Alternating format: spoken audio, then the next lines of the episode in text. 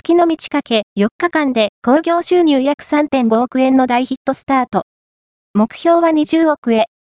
4日間、12月1日、木公開前夜祭舞台挨拶と12月2日、金12月4日、日の3日間で興行収入3.5億円を突破し、週末の興行収入ランキングでも、実写作品で第1位の大ヒットスタートを切りました。